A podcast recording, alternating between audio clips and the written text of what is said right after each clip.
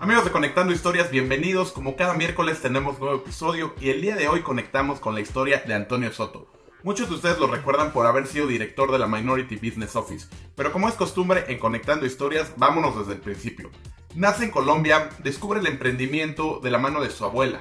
Él jugando, paseando con ella, no sabe lo que es, pero ahí es donde lo descubre. Estudia odontología, se muda a Colorado y ahí es donde podemos ver cómo muchas de nuestras historias se entrelazan con la de él. Muchas de sus experiencias, muchas de sus anécdotas se parecen a las que hemos vivido nosotros y de eso se trata Conectando Historias. Vamos a aprender también sobre cómo creó esta red de distribución de comida, cómo estuvo trabajando mucho tiempo para non-profits, su paso por la Minority Business Office hasta llegar al día de hoy. Así que no se lo pueden perder. Bienvenidos. Amigos, bienvenidos. Miércoles de episodio nuevo en Conectando Historias. El día de hoy tenemos a un invitado que yo en esta parte del emprendimiento me lo encontraba casi todos los días. Creo que lo veía más que a mi familia, lo veía más que a mi esposa. Y estoy muy emocionado porque tiene una historia que quiero descubrir, que quiero saber hasta los últimos detalles. Antonio Soto, bienvenido. ¿Cómo estás, amigo? Muy bien. Uh, gracias, Alan. Gracias, Ian, por esta oportunidad panamericana y también uh, Conectando Colorado uh, por esta oportunidad admiro tu trabajo y tu pasión por ayudar a nuestra gente. Y pues es un placer estar aquí el día de hoy. Muchas gracias. Y no, la verdad es que el, sentimiento es mutuo. La verdad apreciamos mucho lo que has venido haciendo. Yo te conocí cuando estabas en, en, la oficina de negocios minoritarios. La verdad es que era muy padre eh, verte en todos los eventos. Siempre estabas apoyando no solamente a la comunidad latina, sino a, a todas las minorías. Y ahora te vemos en otra etapa. Pero conectando historias no se trata del presente, se trata de cómo llegamos al día de hoy, ¿no? Y de repente como latinos nos olvidamos de esos momentos que hemos pasado. Eh, nos enfocamos en el día de hoy o nos enfocamos en el futuro, nos enfocamos en lo que queremos eh, hacia adelante, pero de repente es importante sentarnos, tomarnos una tacita de café, reflexionar sobre de dónde venimos y, preguntarnos, ok, ¿qué es lo que nos hace eh, ser lo que somos hoy? Sabemos que naces en Colombia, Cartagena. Platícanos de esa época. Pues primero que todo, gracias por, por esta introducción y por, por reconocer algunas de las cosas que, tratamos de hacer. Y sí, fueron tres años trabajando siete días a la semana, muchas horas de sacrificio porque nuestra gente trabaja, está ocupada y había de una forma u otra que llegar a nuestro objetivo. Sí, Cartagena. Cartagena es mi ciudad natal, es una hermosa ciudad eh, ubicada al océano, cerca del océano en Colombia. Eh, allí nací de una familia muy grande. Eh, desde muy pequeño eh, estuve con mi abuela. Mi abuela fue como mi, mi pilar de, de, toda mi vida. Era la persona como más icónica en todas mis etapas. Desde muy pequeño eh, me llevaba a su finca y me recuerdo mucho, mucho, mucho momentos donde vendíamos naranjas, vendíamos agua, vendíamos todo lo que se le ocurriera, lo vendíamos. Y ahora reflexionando un poco, eh, creo que, que, ahí vienen unos inicios interesantes que descubrí mucho más adelante en la parte de emprendimiento. Y pues le agradezco mucho. Eh, mi papá y mi mamá eh, eran unas personas muy involucradas con la parte caritativa. Mi mamá era voluntaria de la Cruz Roja, del Club, del Club Rotario y de otras organizaciones más. Pasaba mucho tiempo en la calle ayudando a nuestra gente. Y mi padre era el director de todos los puertos de la Federación de Cafeteros de Colombia, lo cual ah, fue muy difícil para mí como niño porque eso nos obligaba a mudarnos cada tres a cinco años de, de lugar. Y aunque me ayudó mucho con la ah, habilidad de adaptarme a todos los lugares, también hizo sus efectos porque nunca creé raíces en ningún lugar. Entonces, Cartagena para mí es mi lugar. Algún día estaré allí ah, retirado, cerca del océano. Eh, los invito a todos para que la conozcan. Es hermosa y peor, lo peor que puede pasar en Colombia es que te quedes a vivir. Fíjate que eh, la ciudad amurallada, Itzel, mi esposa, tú tienes el, gusto de conocerla, ella vivió en, en Cartagena y sí, muchas veces me dicen, nos vamos a retirar allá. No sé si en Cartagena, la verdad, no sé si aguantaría la humedad y, el calor, porque es una ciudad muy, muy, muy húmeda, ¿no? Muy caliente, al lado del Caribe. Sí, sí lo es. Allá tienes tu casa. Muchas gracias. Allá tienes la oportunidad de, de tener amigos.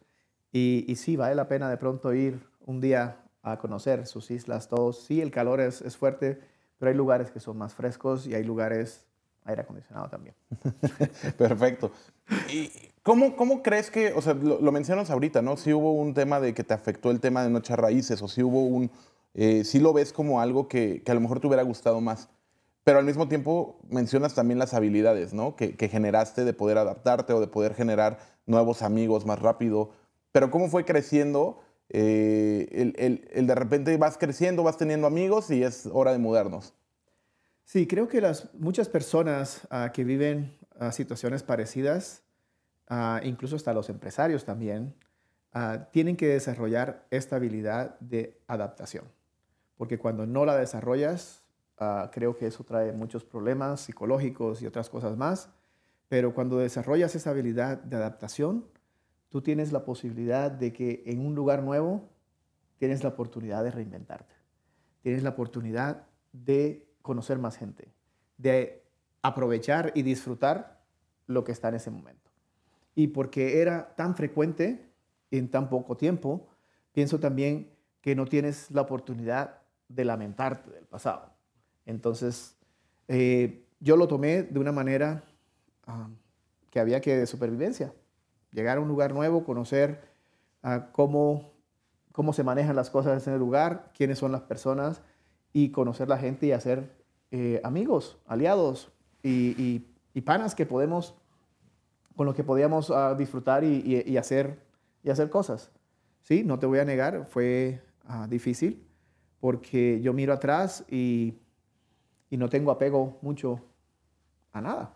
Entonces, para mí es algo que, que todo el mundo me dice, "Ah, vamos a las reuniones de fin de año con los que te graduaste, con los que eh, hiciste cualquier cosa. Para mí eso no resina. Entonces, ah, sí, es, es algo que, que- que tomas y dejas, pero a la misma vez hay otras habilidades que tú desarrollas. De hacer amigos fácil, de buscar esos ah, grupos de afinidad más fácilmente y a la misma vez también creo que adaptación para todos los que somos inmigrantes a países diferentes o lugares diferentes. Adaptarte es una, una herramienta de supervivencia elemental. ¿Cuántas ciudades o cu- sí, cuántas ciudades, en cuántas ciudades viviste? ¿Te acuerdas? Yo tengo el dato porque aparte nos mandaron una, una lista muy extensa. Le agradecemos a tu esposa, pero, y- pero, o sea, ¿cuántas, cuántas ciudades? ¿Tú te acuerdas de eso? Soy bendecido por tener esa mujer que me apoya en todas mis locuras y, y me conoce más que a mí, que yo mismo. Este, Sabes que no tengo el número exacto, pero estuve en Cartagena, Buenaventura, Cali, Medellín, Barranquilla, Santa Marta. y, en Colorado, en Denver, eh, estuve viviendo como en varios lugares. Entonces, mi vida fue así, o sea, y, no, lo, no lo registro mucho porque para mí es, ok, el reto es nuevo, metámosle el 100, hagamos todo lo que se necesita para seguir adelante, o sea que no, son, mu- son muchos lugares, honestamente, y, y, y los que vienen, porque nunca sabemos dónde vamos a terminar. Así, así es. Fíjate que me da mucho como ahorita que me estabas platicando tu historia, ¿no? Y me estabas platicando de, de- de crecer con tu abuela. Eras un emprendedor desde chiquito, ¿no? No lo vemos, o de repente como latinos, o, o- o, mm, yo, yo lo veo y siempre lo he dicho, ¿no? Yo no sabía que era emprendedor hasta que más adelante en la universidad te das cuenta. Eh, mucha gente no lo llama emprendedor, lo llama salir adelante, ¿no? Y vender cosas. Eh, y, lo, y lo veo contigo porque dices, bueno, teníamos agua o teníamos esto, vamos a ver qué, qué inventamos. Y a veces la, la- las- la falta de oportunidades o a veces el- la limitante de recursos en algunas áreas hace que, que nos volvamos más creativos, que nos volvamos más imaginativos, que logremos hacer estas innovaciones o que logremos buscar cómo salir adelante, ¿no? Y eso es algo que los latinos sabemos hacer muy bien. Sí, este, am, creo que, que ondando más ahora que, que lo... Nunca he tenido la oportunidad de, de hablar de estas cosas así. Am, todos los que han querido entrevistarme, si no eran para negocio y para trabajo, eh, no estaba muy interesado, ah, pero tú lo dijiste bien. Ahora tuve una parada y hay que reflexionar de las cosas que se hicieron bien, que se hicieron mal y todo eso, pero ah, volviendo al tema del emprendimiento, ah, mis padres se separaron y se divorciaron cuando yo tenía probablemente 14, 15 años y ah, mi hermano siguiente, tengo dos hermanos, el siguiente se fue con mi padre y yo me fui con mi madre. Mi padre tenía muchos recursos, mi madre no tenía nada. Y entonces también cuando te pone la situación de, que tienes que sobrevivir, te pones a hacer otras cosas. Y ya con la trayectoria que tenía con mi abuela, y nos fuimos a vivir mi madre y, yo con mi abuela. Y con la trayectoria de mi abuela, ahora recapacito y digo, vendí celulares de esa época, vendí uh, joyería. a uno de mis mejores amigos se convirtió en, en, un mentor. Gabriel, gracias por tu apoyo, ah, porque tú te rodeas de las personas que también te influencian. Y este muchacho era muy emprendedor y echado para adelante. Sí, lo es todavía. Eh, vendí whisky, uh, vendí, uh, era contratista de pintar edificios a, mis 15, 16 años. Este, un montón de cosas, o sea, lo que se me atravesaba, lo vendía, no vendía a mi familia porque... pero, pero de todo, o sea, eh, y creo que también es, es, una vez más, tienes el problema y lo, tienes dos opciones. Lo puedes ver como un problema o lo puedes ver, ver como una oportunidad.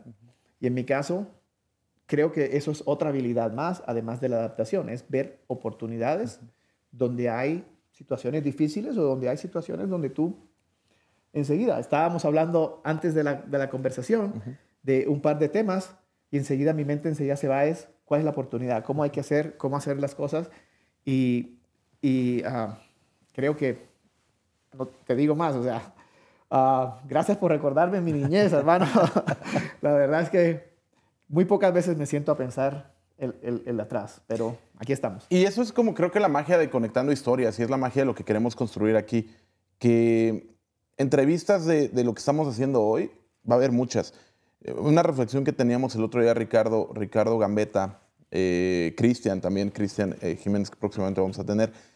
En conversaciones separadas estaba platicando con ellos y, y, llegamos a la conclusión de que a veces las amistades, y lo pongo entre comillas para los que lo están escuchando y no viendo en YouTube, las amistades no vienen por la persona, vienen por el puesto y de repente ya no hay puesto y se acaba, se deja de sonar el teléfono, dejan de llegar correos, dejan de llegar invitaciones, ¿no?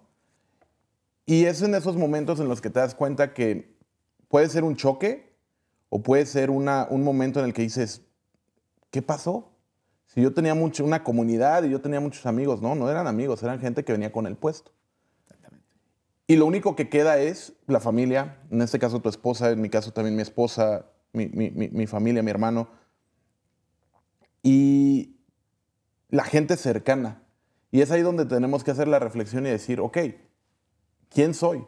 No soy el puesto, no soy el empresario, no soy el emprendedor. ¿Quién soy? Soy todo este cúmulo de experiencias, todo este cúmulo de, anécdotas. Entonces agradezco que, lo estés recordando y que aparte lo recuerdas para quien no nos está viendo, que lo está escuchando en las plataformas de audio, vayan a, vayan, pónganle pausa, vayan a YouTube y véanlo porque se te ve una sonrisa, se te ve contento y, eso me encanta. No, hermano, tienes toda la razón. Este, una, una, anécdota aquí. hace unos días me reuní con, con, un grupo de personas que me están apoyando para un proyecto que tengo, pero eh, me decían, pero no encontramos muchas cosas tuyas online, no encontramos muchas cosas tuyas en ningún periódico. Y, tienes toda la razón. Algo que yo hago intencionalmente es que ah, lo que ayudo, mis acciones, son, son para ayudar a la gente, son vocación de servicio, son, son para que tú en ese momento ah, tengas las herramientas, el empoderamiento necesario para seguir adelante. Eh, yo no uso tu éxito como mi gloria. No, eso para mí eso está mal. Si yo te voy a ayudar, déjame te ayudo con todas las ganas y tu felicidad, tu éxito es mi mayor felicidad. Y, por eso no documento muchas cosas y soy muy malo para documentar cosas, pero de ahí vengo. Y tienes toda la razón. Ah, el título que yo he tenido, los puestos que he tenido, la educación que he tenido, no son lo que definen Antonio Soto. Es para mí la mayor felicidad que tengo es cuando veo a alguien que necesita ese apoyo, se lo ofreces de la manera efectiva, desinteresada y con la mayor ganas posible y lo ves ya volando. ¿sí? algo que sí he cometido un error en esa parte es asegurarme de que esa persona no se olvide de dónde viene. ¿Por qué? Porque pay it forward, pagarlo con otras acciones buenas, para mí se ha convertido en algo muy importante. Y eso no lo, no lo hice muy bien. Tengo mucha gente que ahora está extremadamente bien, pero se han olvidado de dónde vienen. Como también tengo muchas personas que vieron todo el proceso desde que los ayudamos de cero, de babies, hasta cuando ya están volando y están ahora otra vez, ¿cómo te apoyamos? ¿Cómo hacemos? Entonces, sí, uh, muchas personas vienen con los puestos, esas personas uh, fueron bienvenidas en ese momento, eh, pero la vida sigue y aquí estamos. Sí, así es. Fíjate que me causa mucha curiosidad porque dentro de una de estas conversaciones que hemos tenido, me platicabas que, o sea, yo decía, bueno, viene a lo mejor de un background de economía o viene de un background de eh, derecho o viene de un background de, no sé, ¿no? administración pública, algo así. Y de repente platicando, no, tu background, fuiste a la universidad para odontología en Cartagena. Es, regresas a vivir ahí, regresas con, tu madre, regresas con tu, abuela. ¿Por qué odontología? ¿Qué, ¿Qué pasaba ¿Y cómo es la conexión? Digo, ahorita no, no, me quiero adelantar, pero es como la siguiente pregunta para que la vayas pensando. ¿Por qué odontología primero cuando tu background era de negocios? O sea, me dices, eh, era contratista de pintura, vendía celulares, andaba aquí, andaba allá. ¿Cómo llegas a, odontología? gracias por la pregunta. Se me están viniendo muchas cosas a la cabeza, pero algo que creo yo, y aunque no lo quiera aceptar, es que siempre he sido no rebelde, pero pienso fuera de lo, normal, en el sentido de que eh, fuera de lo común. Soy una persona bastante poco convencional y mi padre, su background era en negocios. y todos mis tíos, todos, todos mis tíos vienen del área de salud. Y tengo un par que están allí que son políticos y un ingeniero. Entonces, todos querían que me fuera a ser médicos por acá, por el lado de mi padre, ah, que fuera en la parte de negocios, de economía y esas cosas. Y pues claro, cuando tú me, tiras algo así, este, yo voy a, a, pensar un momento y usualmente voy a salir con algo fuera de lo común. Y yo creo que en parte fue por, con mi persona mi vocación de servicio y rehusándome un poco a caer por alguno de los dos lados que me digan, déjame probar otro lado diferente. Pero antes de la odontología hice mecánica dental. Tú sabes, los que hacen los dientes y todo eso. Ah, como yo estaba, mis padres estaban divorciados, no tenía muchos recursos para ir a estudiar y me fui a estudiar eso primero. Después ahorré algo de dinero y me fui a estudiar a la universidad en Barranquilla odontología pero me di cuenta que el costo de vida era muy alto y que no iba a poder hacerlo. Y odontología, me, apliqué dos veces a la Universidad de Cartagena, una de las mejores universidades, y es, es una universidad pública que es, tiene mucha demanda, se presentan 900, 1000 y, algo personas, y la primera vez no pasé. La segunda vez quedé en el segundo puesto. Yo dije, y pues claro, las universidades públicas en algunas partes tienen como subsidios y ayudas. Y eso dije, pues tengo que hacer la matemática y eso es mi próximo lugar. Creo, creo que nunca supe por qué odontología como pasión. Eh, sí eh, creo que por de las pocas cosas que leí, yo tengo dislexia. Y y una de las carreras que eran como más afines a ese tipo de cosas era, era, esa. Era esa. Y, pues no se equivocó. Eh, es muy creativa, es muy manual, es muy de solucionando problemas. Tú vienes con problemas médicos o problemas dentales y tienes que salir con una solución para salvar a ese paciente y ayudar a ese paciente o seguirlo. Entonces, creo que fue rebeldía, hermano. Otra característica yo creo que de muchos emprendedores, ¿no? El decir, eh, a mí me, recuerdo que de, joven me decían, deberías de estudiar derecho. Todos, todos, todos, todos eran derecho, derecho, derecho. Y dije, no, no hay que estudiar eso. Terminas haciendo eso, ¿no? Terminas, eh, siento que terminas regresando a lo que, a, lo que no quieres hacer, pero pues, también es un momento de decir, voy a, voy a intentar algo diferente, ¿no? No, no quiero que la gente me diga qué hacer. Eh, quiero yo intentar o cometer mis aciertos o errores, no lo sé. En esta parte de odontología, sé que aparte estuviste también yendo como a muchos, a, muchos barrios, a muchos vecindarios. Estuviste no solamente em, como aprendiendo, pero también buscabas la manera de poder como regresar, ¿no? Y te voy a interrumpir antes de que me contestes esto, perdón, porque al estudiar, yo creo que viene de eso, me, contesté yo solito. Viene la parte de que tú estudiaste en una universidad pública, al igual que yo, yo estudié en la universidad, en la, en la UNAM. Universidad pública, y en la UNAM al menos, en la UNAM pagas 25 centavos, que es nada, o sea, es menos de un centavo de dólar.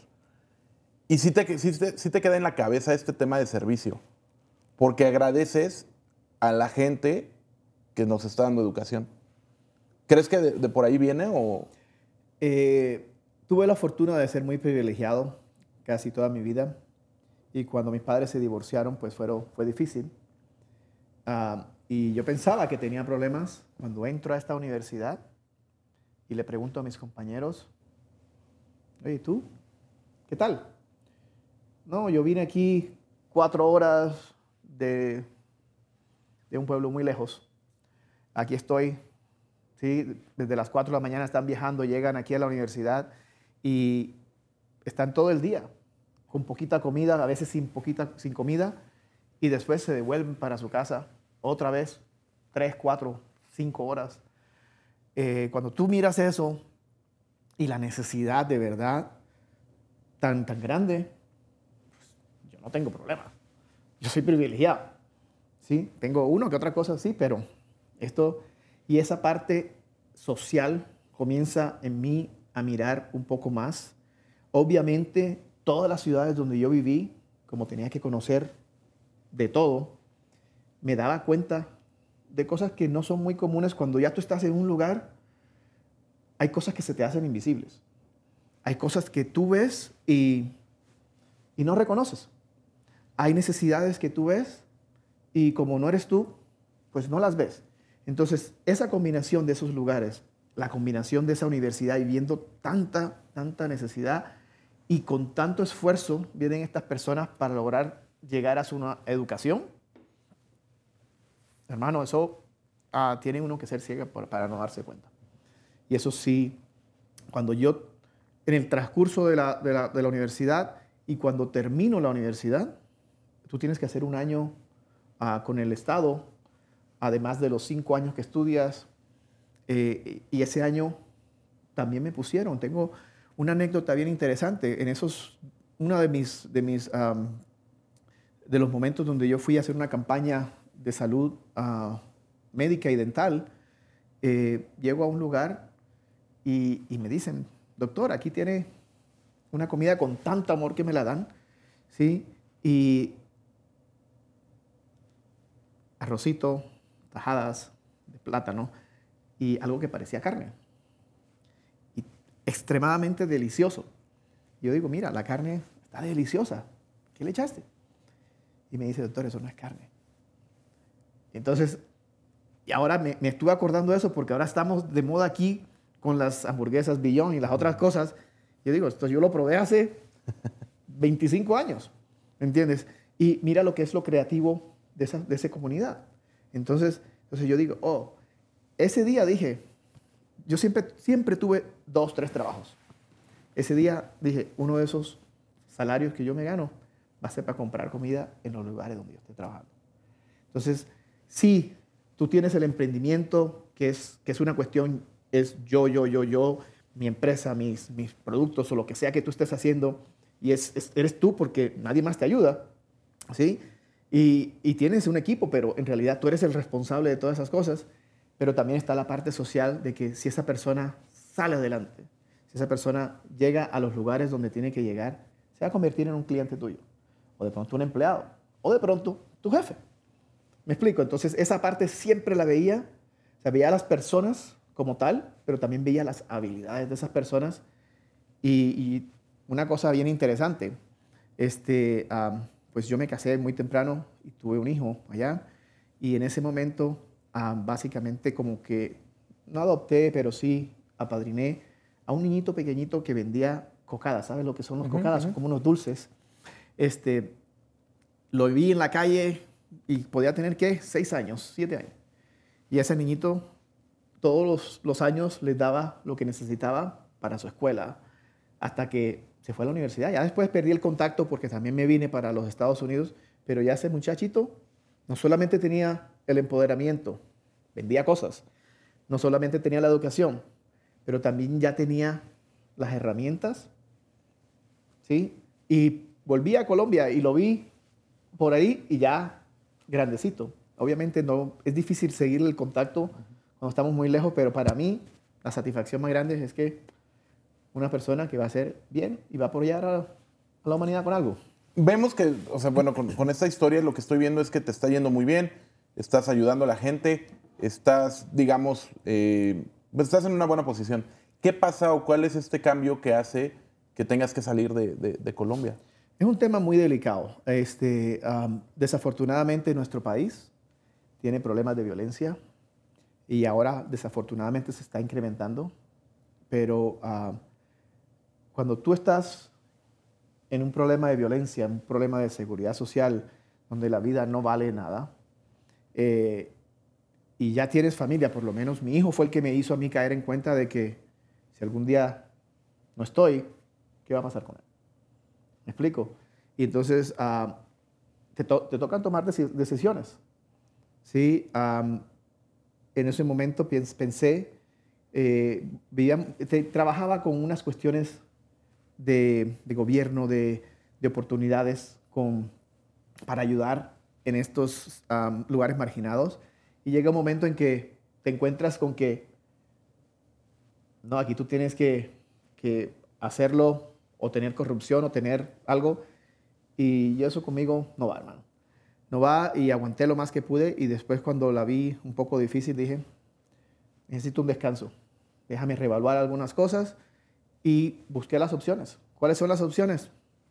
Tenía una tía en Alemania y tenía una tía en los Estados Unidos. Yo dije, ¿aprender alemán o aprender inglés? Dije, el alemán suena muy difícil, déjame, y muy lejos, déjame aprender ah, un poquito de inglés, pero no me imaginé nunca que Colorado quedaba tan lejos de todo, porque estamos aquí en la mitad de del país, básicamente. Y, decidí, bueno, pues vamos a, la cosa está un poco difícil y este, vamos a, a mirar a otro lado. ¿Te acuerdas el día que llegaste a Denver? Hombre, hermano. Ah, llegué con un, un carry-on, ¿sabes cuáles son los, las maleticas esas? Este, ese fin de semana que estaba empacando, este, mi madre llorando, este, me tocó dejar a, mi hijo, las cosas que yo más amaba, toda tu familia, tu, lo que tú sabes, lo que tú conoces. Eh, tenía una novia que Dios me la puso en el camino otra vez después. y en esa maletica metí todos mis discos de mis proyectos. Metí todos mis drive con información. Y traía dos, tres cositas encima. La intención era mirar, a ver. Y dije, bueno, vamos a estudiar, vamos a hacer algo. Y llego ese día a Denver, 2003, febrero 3 de 2003.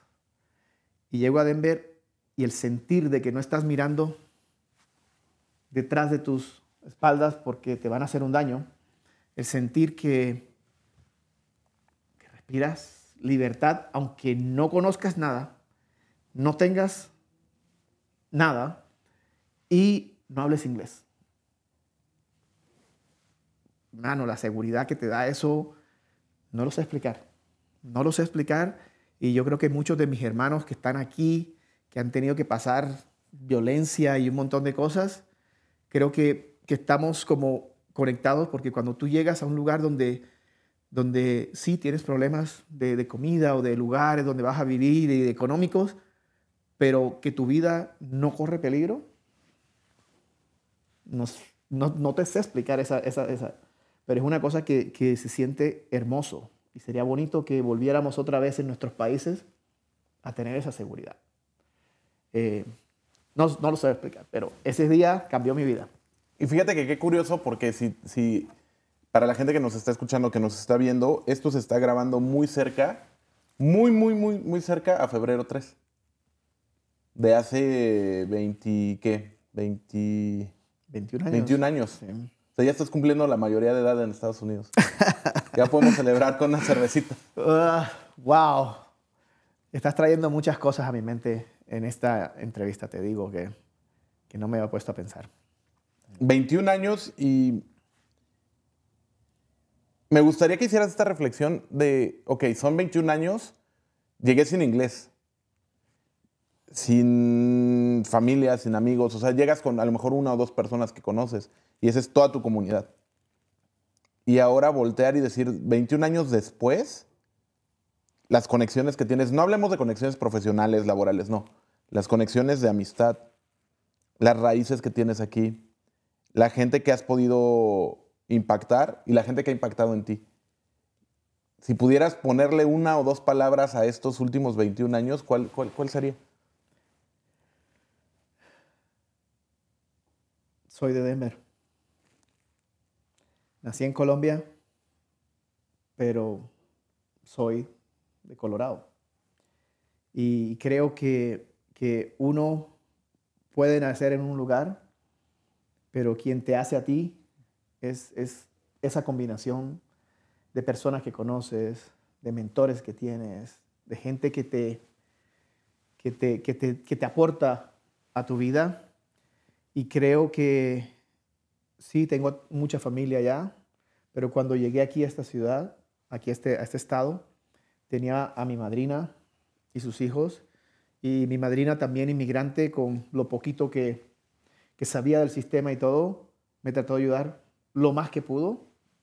Y, creo que, que ese fue como la primera escalón, pero ah, mis palabras son, soy aquí, y, quiero a este estado como mucho más que, muchas personas. O sea, la verdad es que me ha dado mucho, mucho, tanto amigos como éxitos, como ah, lecciones de aprendizaje.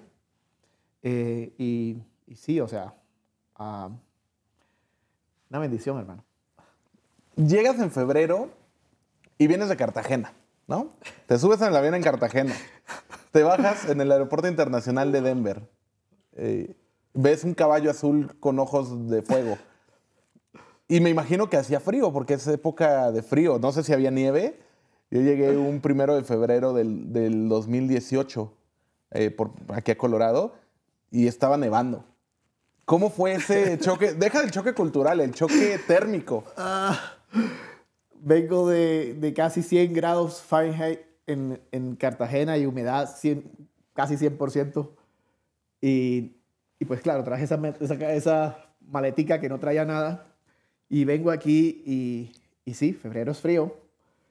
Y lo primero así que se, que se ve es, gracias a Dios, este, los que me fueron a buscar este, tenían chaquetas y, y chamarras que me, me prestaron, pero, pero sí, o sea, eh, no se imagina uno. Los que vienen de estos lugares así, cuando vienen a un lugar como este, no se imaginan. Y pues con la variación del clima aquí, ni te digo, déjame te echo un cuento. Como a las tres semanas de haber estado aquí o menos, este, toda mi familia son fanáticos de irse para Colombia las veces que puedan, porque les encanta y los invito para que vayan, es delicioso. Se me van todos para Colombia y me dejan aquí y no sé si te acuerdas, en el 2003, creo que fue en febrero o en marzo, algo así, pegó una de las nevadas más fuertes que ha habido aquí y mi tía vivía en Littleton y la nevada tapó los carros, o sea, no podía salir y estos en la casa me dejaron, como eran muchos, entonces lo que quedaba de comida eran galones de leche y cereal. Yo duré comiendo cereal no sé ni cuántos días porque en esa área no limpiaron, sino como a la semana, a las dos semanas, algo así. Y yo estaba con otro primo ahí, dos primos más, y otro que se iba para Colombia. O sea, ese, uno de ellos se iba para Colombia. Y, hermano, cuando sucede eso, estábamos ahí atrapados y yo decía, Dios mío, ¿a dónde he venido? Eh, y, y, pues bueno, o sea, me tocó, como a todos. Eh, eso, eso fue un shock térmico, cultural de todo. O sea, te digo que el que lo tuvo que vivir sabe de lo que estoy hablando. Sí, sí, sí es, es complicado esas, esas primeras veces. Todos decimos, nieve, qué padre y qué bonito, sí, la primera vez, pero ya cuando se tiene que vivir, o te acostumbras o te acostumbras, ¿no? Odontología era lo que hacías allá, estudiaste, fuiste a la universidad, trabajabas, estabas en gobierno, tenías una vida, digamos, bien, ¿no? Te costó trabajo, pero ya tenías una vida cómoda. Llegas a Colorado, ¿qué haces? Buena pregunta. Este, cuando tú vienes aquí, te chocas con la realidad de que si no tienes permiso de trabajo, no puedes trabajar. Si no sabes el sistema, no te puedes mover. Si no sabes el inglés, o sea, básicamente vienes como Shakira, ciego, sordo, mudo y no... Entonces, depende de ti que tú comiences a ver, ok, cuáles son las primeras cosas que tengo que ver. Me acuerdo, y por ahí lo tengo guardado, eh, un mapita que me hizo mi tía, me dijo, la Sheridan, la Federal, la Hamden, la I-70. Y con sus poquitas, en ese tiempo no había sino una cosa que se llamaba MapQuest o alguna cosa así, que no estaban todavía los GPS y esas cosas. Este, y con eso medio me ubicaba. Eh, mi primera oportunidad fue ayudándolos a ellos. Ellos tenían unos farmers markets uh, con mi tío. Tío, te quiero mucho. Eh, Jaime y mi tío uh, tenía un farmers market en Evergreen. Vendía unas salsitas y tortillas mexicanas. Y Dios mío, qué frío. Yo me estaba muriendo, muriendo. Y eran muchas horas para, para los poquitos clientes que tenía. Entonces me comencé allí y él me ayudaba, me enseñó mucho de mecánica. Pues en nuestros países nunca vemos esa necesidad de aprender mecánica, de aprender otras cosas. Eh, y andaba siempre apoyándolo. Y era profesor. Y entonces siempre por donde iba se encontraba con sus alumnos que lo, lo, ensaltaban bastante, lo, lo, lo quería muchísimo. Y qué más, o sea, después de eso eh, creo que mi tía me consiguió un contacto en, una, en un centro odontológico, que es donde encuentro a un colombiano. Se llama Juan Materón. Juan, saludos. Eh, Juan me siente y me, dije, me dice, hermano, has venido a este país y esto es lo que la mayoría de la gente tiene que pasar. Al principio no lo creía, pero Sí, lo vive uno en carne propia y son momentos difíciles, son momentos uno, mucha gente cree que viene a los Estados Unidos a Disneylandia. O los que están aquí creen que los que inmigran vienen para Disneylandia. No, venimos a trabajar duro, venimos a, a olvidarnos quiénes somos, pero lo bonito de todo esto es que creo que este país también te da la oportunidad de reinventarte. Entonces, no importa lo que hayas estudiado, si estudiaste o no, no importa. ¿sí? Lo, que importa es qué, qué tienes hoy en las manos, qué herramientas necesitas para seguir adelante y más importante es cómo te ves tú en el futuro. Porque si te ves en el futuro como constructor, como médico, como lo que tú quieras, este es un país que te va a dar la oportunidad de que tú vengas y lo hagas. ¿Sí? Yo llegué como odontólogo aquí, pero me di cuenta rápidamente que el camino que yo quería seguir, si no sabía inglés, y si no tenía mucho dinero para ir a la escuela, no iba, no iba a funcionar. Entonces, uh, gracias por ese, ese, consejo que me dio este doctor. Practiqué con, con otras doctoras colombianas aquí, vendieron su práctica, conocí uno de mis mejores amigos, es un doctor que me dio la mano mucho, me dejó ser su técnico de IT, allá aprendí computadoras, me dejó ser su uh, front desk helper. Ahí aprendí un poco lo que es el customer service. Y eh, me trató de ayudar a meterme en la universidad, pero una vez más, hermano, si no tienes el inglés, ¿sí? si tienes una oportunidad de aprender algo, el inglés es lo más básico que tienes que aprender de primero. Y, y pues seguimos amigos, tengo las llaves de su consultorio, ah, eh, me apoya en las cosas que yo necesito, pero me di cuenta que tenía que, que cambiar. Y pues a los emprendedores no les da miedo hacer un cambio de 180 grados. Si Tú tienes que hacer lo que te toca. Y fíjate que es bien curioso, ¿no? Porque llegas aquí y de repente dices, yo ya tengo esos estudios y quieres revalidarlos y es en muchas si lo puedes revalidar te va a costar mucho. Y si no te toca volver a aprenderlo, aunque ya lo sabes hacer. Y te toca irlo como irlo eh, navegando, ¿no? Navegar el sistema es completamente diferente a nuestros países latinoamericanos, navegar la cultura, eh, navegar todo el tema legal también de permisos y leyes y códigos y requerimientos. Y, y como dices, la primera, el, primer paso es el, inglés, ¿no? El idioma. Es lo que te va a acercar. Lo segundo es el sistema métrico. Aquí se manejan las pulgadas, el Fahrenheit y otras cosas y son muchos. hay, hay razones por las cuales este país hace las cosas como las hace. Fantástico. Pero a la misma vez, cuando tú vienes con un sistema si no te adaptas, no vas a encajar. Y, creo que ese es, ese es algo que, que, venimos con esa resistencia a veces nosotros hasta que nos damos cuenta que es muy fácil. Si tú miras bien, bien cómo tiene este país sus sistemas y sus cosas, no es perfecto, pero la tiene de una manera que, si tú te aprendes el idioma, miras dónde están los recursos que son um, trusted, que son eh, de confianza, y las personas que son de confianza, te vas a llegar a donde quieras. Fíjate que platicábamos en una, en una entrevista previa con el chef Jesús, Jesús Silva y él nos decía que pues, él, usaba RTD, ¿no? Para poderse mover y su pase en ese entonces costaba como 20 dólares, una cosa así.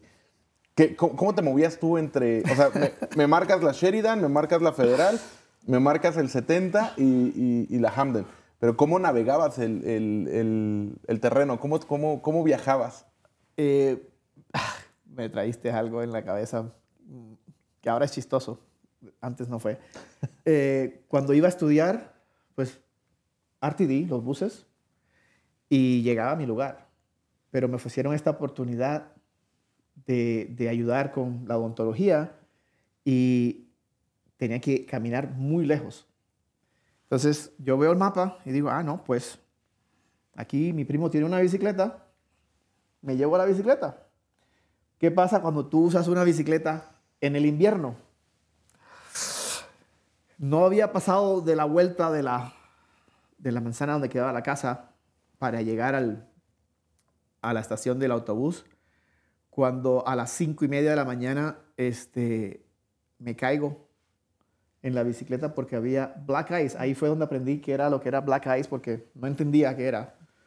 Y, y me di durísimo, durísimo, durísimo los brazos y todo, pero tenía mi compromiso que tenía que llegar al autobús a tiempo y tenía que llegar al lugar. Pues cada vez que yo me iba de ahí era como entre una hora y media, dos horas y algo eh, para llegar al sitio. O sea, fueron, fueron esas dos horas lamentándome y cuando tú te golpeas en el frío, no sé a ustedes, pero a mí me duele mucho más. Y no sé la lógica de eso, pero cuando te golpeas, así sea suave, con el, en, el, frío, te, me duele mucho. Entonces, eso, gracias por traerme esa memoria, hermana.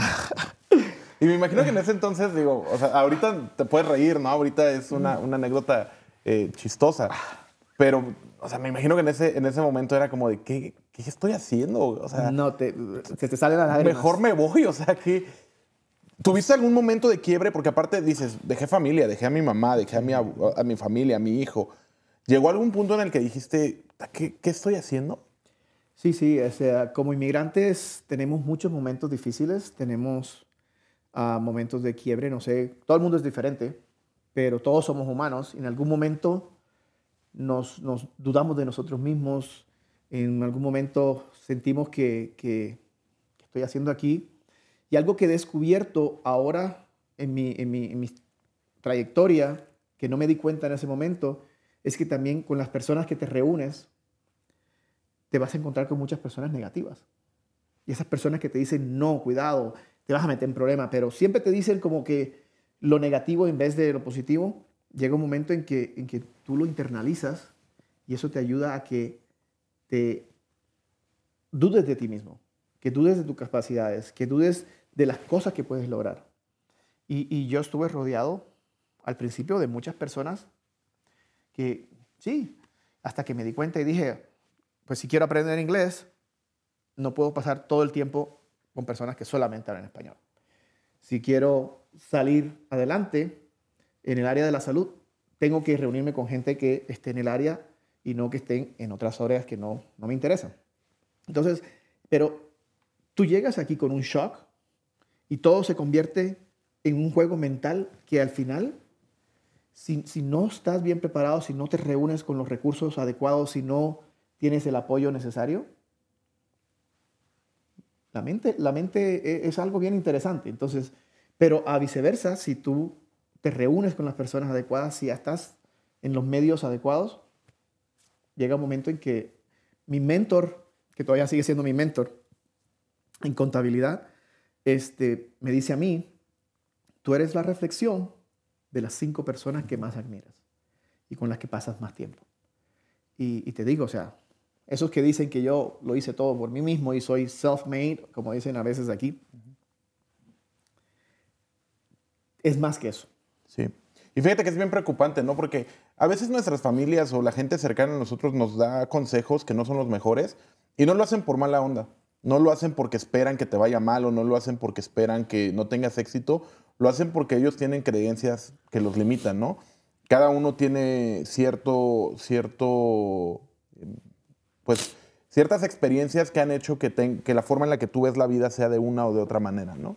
En la medida en la que obviamente como latinos tenemos experiencias que tenemos obstáculos o tenemos retos o tenemos eh, de repente pues carencias, hacen que nosotros vayamos perdiendo la capacidad de imaginar o que perdamos la capacidad de poder ver una cosa diferente, ¿no? Em, y de repente es algo que yo siempre le digo, como lo decía mucho cuando estaba en la universidad, cuando dábamos conferencias a jóvenes, la principal persona que te va a decir que no es tu familia y no porque no quieran que tengas éxito. Simple y sencillamente porque no quieren que sufras. Ser emprendedor, irte de casa, empezar un proyecto nuevo, empezar una relación nueva, siempre va a tener, va, a doler. Y va a traer cierta resistencia al cambio. ¿Por qué? Porque somos muy cómodos en lo que estamos haciendo. Pero pues nada, nada, nada emocionante va a pasar en tu comodidad, ¿no? De repente tienes que tener estas estas partes en las que no te sientas cómodo. Le dicen, sal de tu zona de confort. Y tu familia te va a decir, no lo hagas porque no quieren que sufras. No porque no quieren que tengas éxito, porque no quieren que sufras. Pero hay veces que sus, sus recomendaciones, aunque vengan desde el amor, no son las recomendaciones, ¿no? Que, que, nos convienen en ese momento. Y como tú lo mencionaste, si yo quiero aprender inglés, no voy a pasar el 100% de mi tiempo con gente que no habla inglés. Si quiero ser empresario, no voy a ir con gente que en su vida ha puesto un negocio. En México dice, ¿no? Que el que anda con lobos, aullar se enseña. Y es totalmente, ¿no? Dime con quién andas, te diré con quién eres. Son, son dichos que tienen en México. Y es realidad. Si yo de repente quiero ser empresario, pero toda la gente con la que estoy no tienen la menor idea de lo que quieren hacer y se la pasan afuera jugando o, perdiendo el tiempo, pues hacia dónde voy a ir, ¿no? Tienes toda la razón. Y, lo otro es que estas personas a veces no te dan la oportunidad a que tú experimentes y, salgas del, cascarón. Aquí yo pienso que una, una de, las, de las cosas más interesantes que le pasa a uno en la vida es cuando uno falla. Y si tú en realidad estás prestando la atención, te vas a dar cuenta que hay una oportunidad, aprendiste una experiencia, aprendiste...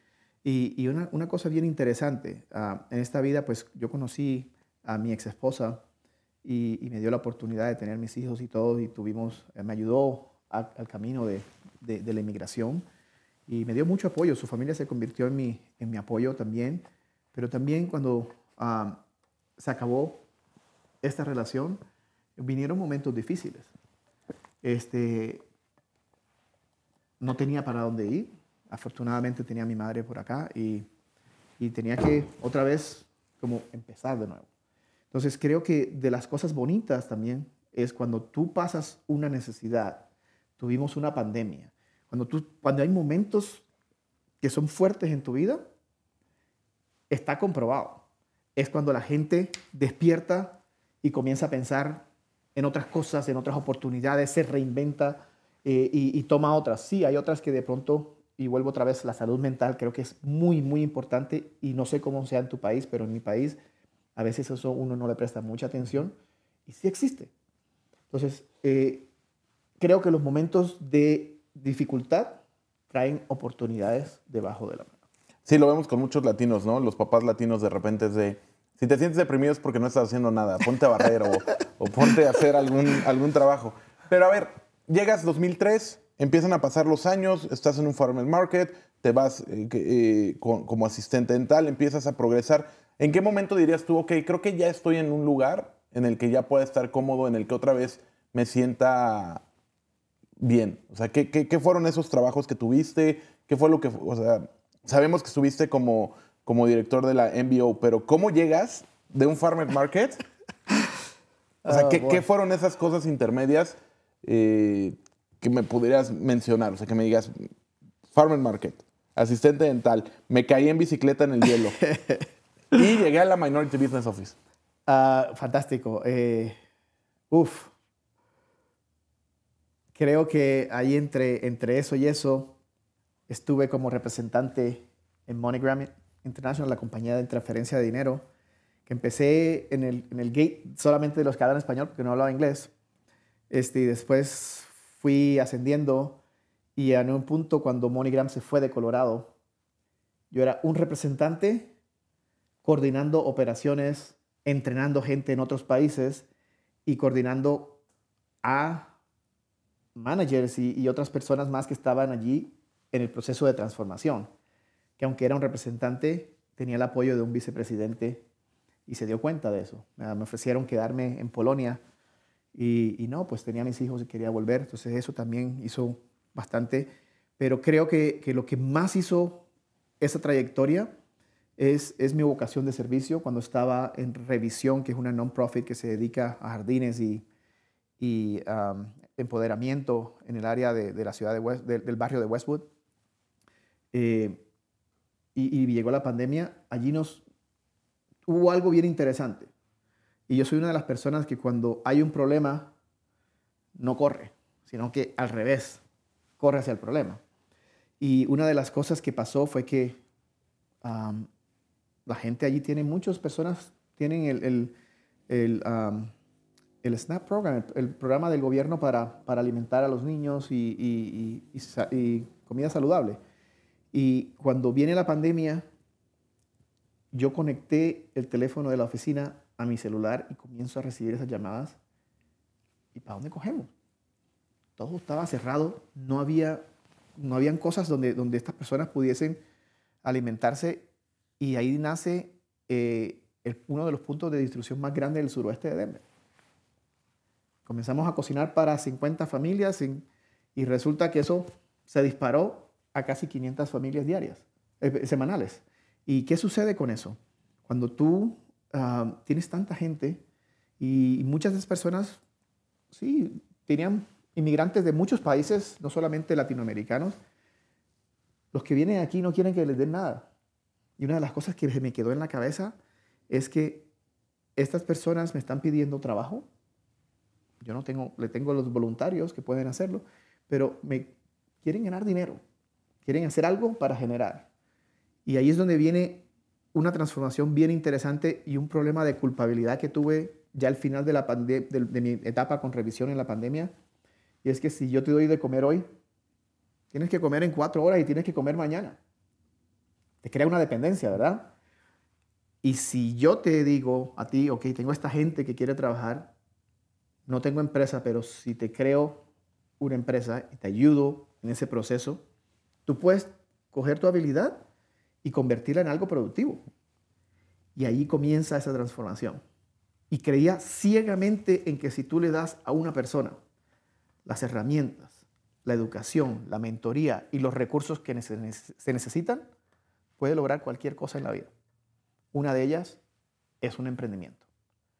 Y mi esposa y yo, otra vez más, A mi esposa Karen la adoro y me ha apoyado en muchas cosas que suenan, suenan no normales.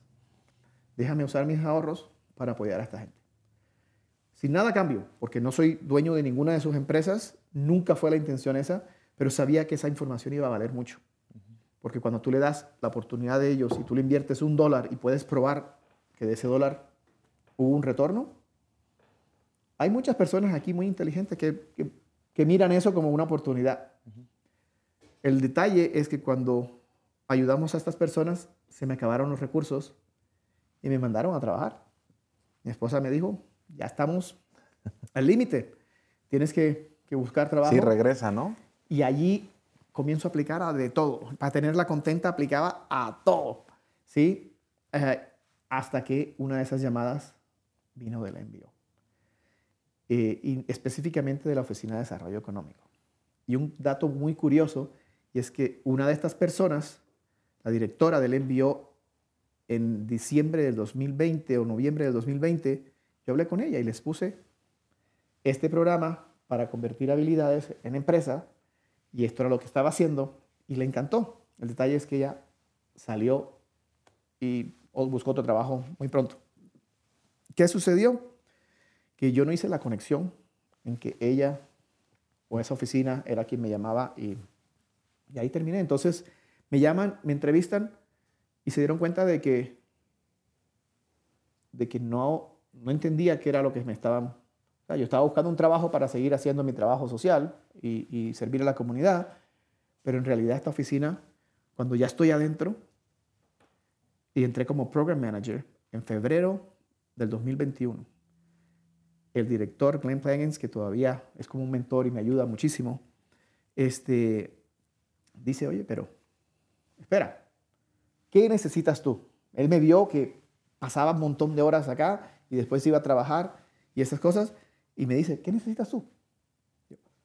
Bueno, estoy atendiendo comerciantes, ah, ok, consultores, ok, acá tenemos el SBDC, el Small Business Development Center Network, que son las organizaciones de emprendimiento, que ayudan a los emprendedores aquí en Colorado. Tienen 300 consultores. Ok.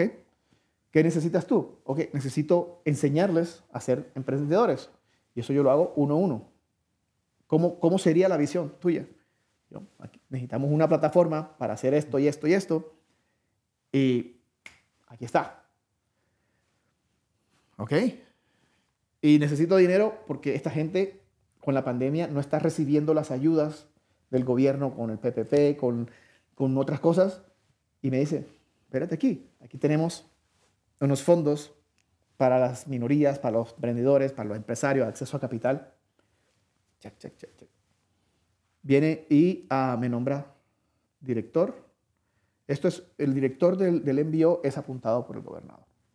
Y ah, me dijo, tienes que aplicar, tienes que aplicar, tienes que aplicar. La primera ronda, no volvieron a repetir todo y dije, eso no es para mí, eso no es para mí. Y abogó por mí de tal manera que en julio 22 de 2021 me nombraron director.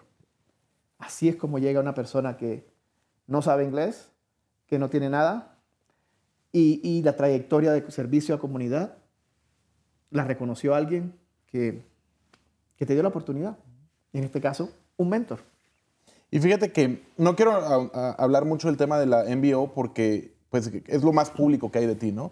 Si nos, buscamos si nos ponemos a buscar quién es Antonio Soto, ahí se va a encontrar mucha información. Eh, lo, que, lo que me gusta es esta parte que no sabemos, ¿no? Esta parte que no conocemos. Estuviste sirviendo ahí, yo te conozco a través de, la Hispanic Restaurant Association, con John Jaramillo, con Selene, eh, cuando yo estaba en la parte de producir Colorado Food Magazine. Ahí nos conocemos y de ahí nos encontramos muchísimas veces, ¿no? Hiciste muchísimo por la, por la comunidad, por los empresarios, por los emprendedores. Eh, te veíamos en E4All, que también yo estoy ahí sirviendo en, el board. Te veíamos por todos lados. Se termina esa etapa. A muchos nos sorprendió, la verdad.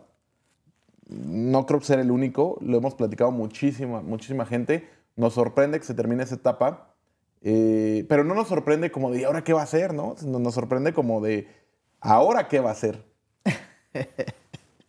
y viene esta parte que no has querido hablar mucho y que, entendemos completamente, eh, porque si bien estamos acostumbrados que en, este, en esa industria eh, se manejan con, pues con ciertas cosas, ¿no? Digo, yo estuve, estuve muy involucrado, la gente lo sabe, en temas de política y en temas de, de, lobbying y todo eso. Y hay reglas, pero hay reglas no escritas, ¿no? Entonces, en las reglas sí juegan muy, muy, muy limpio, pero en las reglas no escritas, pues hay muchas cosas que no nos gustan y que por eso gente como nosotros participamos, porque no queremos eso. Em, y ha sido muy respetuoso de esperar los tiempos, pero al mismo tiempo, pues a mí me interesa saber qué viene para Antonio. Bueno, lo que sí te puedo decir es que mi compromiso con mi comunidad sigue fuerte. Soy un convencido que cuando las herramientas necesarias, la educación necesaria y el apoyo necesario te lo dan, puedes volar tan alto como quieras, pero también puedes vivir tu sueño americano. Sabemos que en este estado ah, hay muchas oportunidades, pero también me he dado cuenta en mi trayectoria de que cuando estaba en los farmers market, wow, esto es, estoy ganando dinero. Sí, fabuloso, estoy en la cima. Cuando fui a representante y estuvimos haciendo todo este proyecto, megaproyecto, wow. Vengo aquí y convertimos el punto de distribución de comida más grande del suroeste de Denver. Wow. Venimos al envío y todos estos recursos conectando a tanta gente que hicimos un impacto más grande que acumulado que muchos directores anteriores juntos. Y digo, wow. Pero también en cada etapa me he dado cuenta que cuando llegas aquí, dices, si yo quiero ayudar a mi gente, este no es el lugar.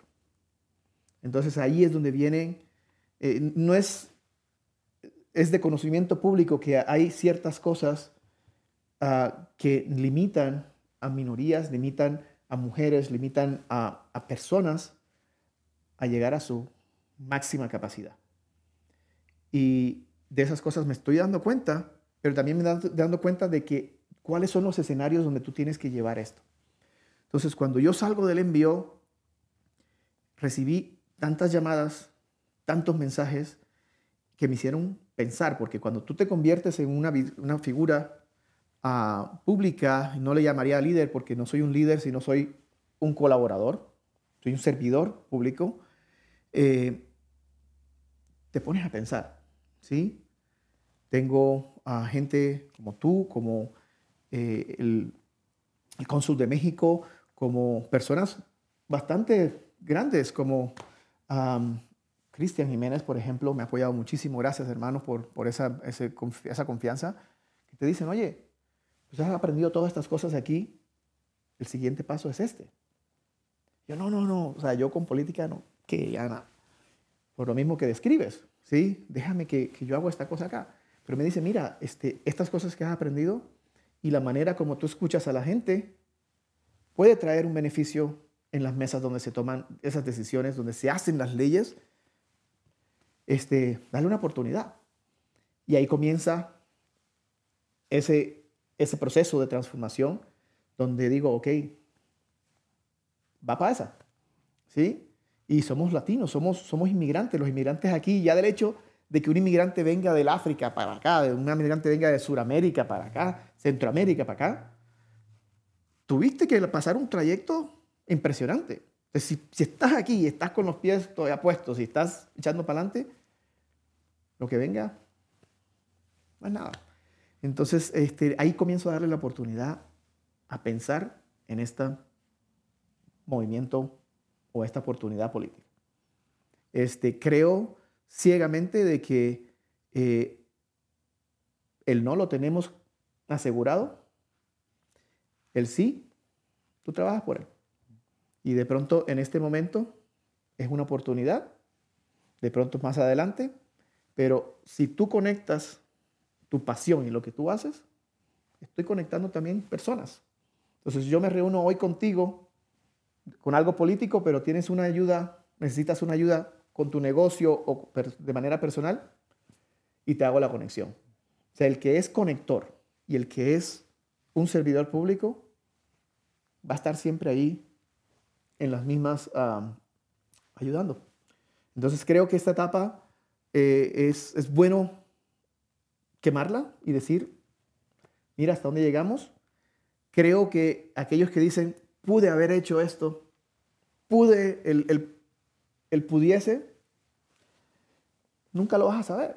Entonces, eh, creo que si tienes las ganas, y esto se lo doy a ustedes, de ser empresario, de ser, tener una carrera, de tener algo, lo que tú quieras, analízalo, haz tu plan y trata de ejecutarlo.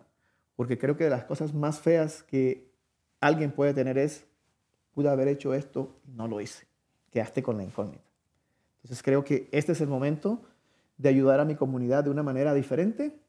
Necesito el apoyo muchísimo de todos porque esto es colectivo. Eh, puede ver una figura que es el, el que sale ahí a pelar la cara, pero con uno no hacemos nada. Históricamente las comidas fue tan grande porque todos nos apoyaron. La parte de envío fue tan grande porque le doy gracias a todos mis partners, incluyéndote a ti, a Ifro y a todos los demás, de todas las demografías, de todos los sexos, de todas las creencias y de todos los partidos políticos. Vinieron por una sola causa. Sí soy un convencido que con dinero tú puedes hacer, puedes comprar casa, educación, salud y lo más importante, que casi nunca hablo de eso, pero eso es un resultado, es que tienes un retiro digno. Creo que eso es lo que puedo traer aquí a la mesa el día de hoy. Y sí, soy una persona que, que hace responsable a aquellas personas que dicen, que hacen o que hablan, porque sí, tú, es fácil decir las cosas, pero muéstrame el impacto. Comida, aquí está. Eh, emprendimiento, aquí está programas sociales, aquí está, y pongo mis intereses donde, donde digo las cosas, donde, o sea, no me cuesta, ¿me entiendes? Sí, poner tus acciones donde, donde tu palabra, ¿no? Sí, así es. Y fíjese que ahorita para la gente que nos está viendo, para la gente que nos está escuchando, Antonio ya no está, no, no, no está aquí. Esto no es, esto que voy a decir no lo representa Conecta Colorado, no lo representa Conectando Historias, no lo representa la producción. Esto que voy a decir es Alan utilizando su eh, utilizando su First Amendment, su primera enmienda. Y la verdad es que pues sí tienes el, apoyo de muchos de nosotros, o al menos a título personal, eh, porque lo hemos visto, ¿no? Como lo, acabas de mencionar, no es el, estar ahí, no, no, es algo que yo te he dicho y te, lo dije en una reunión que tuve contigo eh, hace unas semanas. Necesitas estar más presente en redes, necesitas eh, como dicen en México, cacarear más el huevo, ¿no? Que la gente te vea, porque es mucho el trabajo que estás haciendo, pero de repente no te vemos. Y en México también dicen, santo que no es visto, no es adorado, ¿no? Entonces, em, pues yo invitaría a la gente que se sumen, que te apoyen y, y, más que se sumen y te apoyen, que se sumen y te den la oportunidad de escucharte. En donde has estado, has estado recorriendo el vecindario, has estado tocando puertas, has estado eh, recolectando firmas y te ha tocado también que la gente está cansada, estamos cansada de los políticos. Como Conecta Colorado, eh, sin volver, sigo, sigo hablando a título personal, Antonio no está aquí, solamente está Alan. Ya, ya, producción me dijo, no, no te metes en problemas, pero eh, pues lo vemos nosotros como, como medio, ¿no? Están los medios tradicionales que siguen haciendo lo mismo, que se siguen beneficiando del sufrimiento de, nuestra gente que se siguen beneficiando de, servirse de la comunidad y estamos nosotros que estamos tratando de servir a la comunidad, ¿no? Y de repente por estas malas prácticas de los de siempre, pues nos toca aguantar las críticas, aunque nosotros no estamos ahí, ¿no? Eh, y te ha tocado aguantar y decir, pues, una disculpa por todo lo que han hecho los que están atrás de mí, pero dame la oportunidad de escucharme y, pues yo invitaría a la gente a que te den esa oportunidad. No sé si apoyarte o no, eso ya es decisión de cada uno, pero sí que se den la oportunidad de sentarse y de escuchar qué es lo que estás proponiendo. Y con esto como que se den cuenta que no es cualquier improvisado, que es una persona que lleva muchos años trabajando, que lleva muchos años no solamente en Estados Unidos, sino desde, desde Colombia trabajando por la gente, trabajando por la comunidad y pues desearte el mejor de los éxitos. Como tú lo dijiste, el no ya lo tenemos, ahora vamos por el sí, ¿no? Y, felicitarte. Regresamos a Conecta Colombia. Mira, regresa, regresa Antonio Soto aquí sentado. Este, para la gente que nos está escuchando, ya regresó Antonio, creo que fue a hacer algunas cositas. Eh, pero sí, agradecerte, amigo, por todo lo que has hecho. Agradecerte porque has logrado tocar a muchas personas, has logrado ser parte del éxito de muchas personas sin buscarlo. Eh, lo hiciste de manera desinteresada, pero nosotros lo hemos dicho siempre en, Conecta Colorado, en Panamericana Miria. Eh, para mí el mejor pago es que tú crezcas porque es la manera en la que nosotros vamos a crecer. Eh, la manera en la que va a crecer la comunidad es que nos vayamos apoyando y los que van adelante de nosotros que vayan marcando el camino y los que vienen atrás de nosotros que tengan el, camino que nosotros vamos limpiando, ¿no?